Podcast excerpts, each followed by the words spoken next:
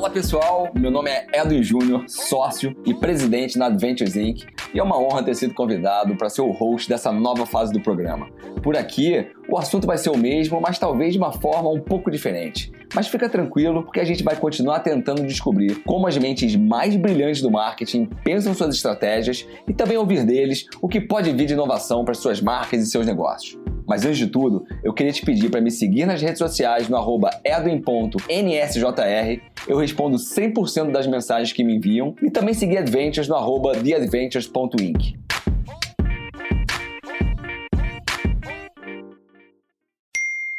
Olha, Ed, eu amo percentual. Eu, eu amo, de verdade. Eu sou, eu sou matemática, assim, eu sou extremamente racional, é, até demais. O meu sócio ele reclama bastante desse meu lado cartesiano. Eu amo, amo é, ra racionalizar as coisas. Então, o percentual ele é necessário. O problema é quando se justifica sem, sem contextualizar. Então, ah, eu não, Nina. E aí aquela fala, ela vem de uma palestra que eu estava dando exemplo de varejo. Uhum. Então, no varejo, muitas vezes você vai em grandes é, lojas de departamentos, supermercados, é lógico que você vai ter 30% de pessoas pretas no. Sabe? É uhum. muito diferente de uma agência, é muito diferente de uma startup. Né? É lógico que você vai ter num supermercado, numa rede de supermercado, 30% de pessoas pretas, porque são pessoas do caixa, são pessoas do, da segurança, são pessoas das gândulas. E, e isso eu já sei, já sei que essa população preta está ali. Eu preciso que essa população preta se, possa se desenvolver e ter uma mobilidade social. Posso estar em todos os cargos, posso estar em todas as stacks, com todos os skills possíveis de desenvolvimento de hard skills. Porque soft skill nós temos, uhum. inteligência emocional nós temos.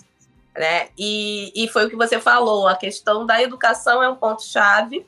E para a gente dar acesso à educação, a gente precisa de intencionalidade. Então, se eu falo de, de programas né, pra, de tecnologia para ensino, a, a inovação e disrupção, eu preciso fazer programa para mulheres na tecnologia. Eu preciso dessa intencionalidade. Eu preciso para jovens periféricos, para pessoas pretas, para público LGBTQIAPN+. Eu preciso dessa intencionalidade, senão eu não vou mover uhum. grandes números. E eu quero ver esses números melhorando, né? E, e aí o grande conselho, o grande papo não digo conselho, mas o grande papo que eu tenho tido com as empresas é sobre qual é a tua meta. Você tem a meta de market share. Eu tenho a meta para. Né, todo mundo faz moonshot, né, que é aquele chute para a lua, de que até 2040 nós estaremos em tantos países. Tu sabe que para chegar a 20 países, eu tenho que fazer um rolê até 2040. E, e, o que, que eu preciso fazer nesse rolê? Eu preciso contratar pessoas, eu preciso de parceiros no exterior, eu preciso né, de alinhar estratégia de tal área e tal área. Então eu tenho como, eu tenho aonde eu quero chegar e eu tenho como chegar. Quando a gente fala dessas metas de diversidade, a gente também precisa de como uhum. chegar. E isso que falta. Né? Muitas vezes falam, ah, eu quero, mas quer o quê? Quanto? Quero esse número, bacana. Então, como que a gente vai chegar nele? Qual o budget que vai ser colocado para que esse desenvolvimento aconteça? Eu não tenho, não consigo acesso a lideranças hoje. Qual é o meu investimento em desenvolvimento de lideranças? Não tenho gestoras pretas para ser exemplo da, das analistas que estão entrando. Por que, que eu não contrato consultorias de mentoria de mulheres pretas para fazer esse espelhamento? Por que, que eu não tenho conselheiras mulheres? Por que, que eu não tenho conselheiros negros? Né? Já que não necessariamente eu não tenho diretor, mas eu posso ter um conselheiro externo. Uhum. Então, precisa de intencionalidade, precisa olhar para fora também, não só olhar para dentro, porque para dentro é ganho para a empresa.